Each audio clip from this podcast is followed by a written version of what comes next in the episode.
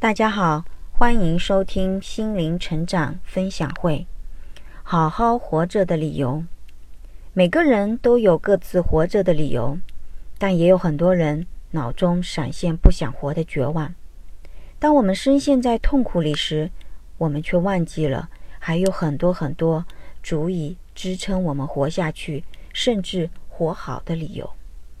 在这个世界里，只要你还活着，必然有人爱着你。大多数人都是在父母的爱里成长起来的，即便我们时常不理解他们的指责、控制、抱怨等等，没有他们的养育，也就不会有今天的我们。如果说你真的不认为你是被父母所爱的，那么你也曾在生命中体验过朋友。同学，甚至是陌生人对我们付出的那份善意的关注，这也是一份爱。当你是被爱的，我们难道不该好好的活着吗？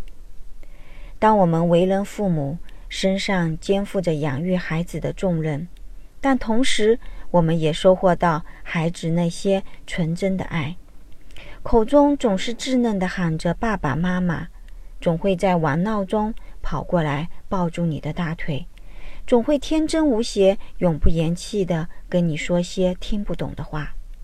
在孩子身上，我们随时都能找到生命的乐趣。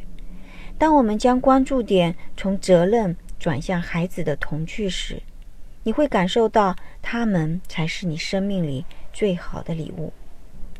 当然，困境是我们每个人都无法回避的问题。也往往是造成我们陷入绝望，甚至放弃自我的障碍。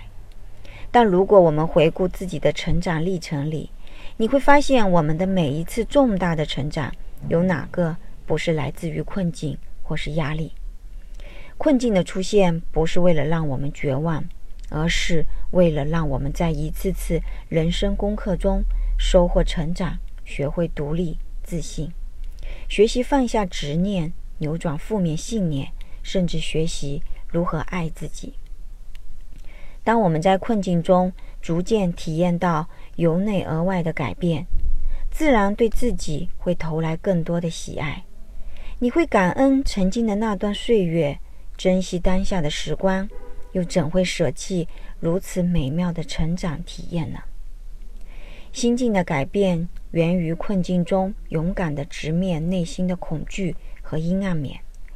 当我们一点点用光明正面的信念注入心灵，我们自然就能感受到身边的一切都是美好的。阳光、雨露、空气、大自然，都是爱的恩赐。即便天灾人祸，这背后也会带给你我更深刻的生命意义。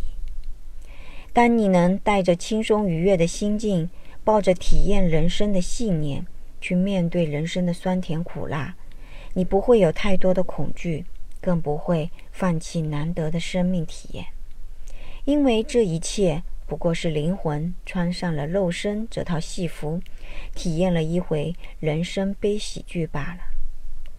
好好的活着，我们就能将这场戏由悲剧扭转为轻喜剧，无需太较真，只需要脚踏实地，安住于当下。去感受此刻你正收获了怎样的爱。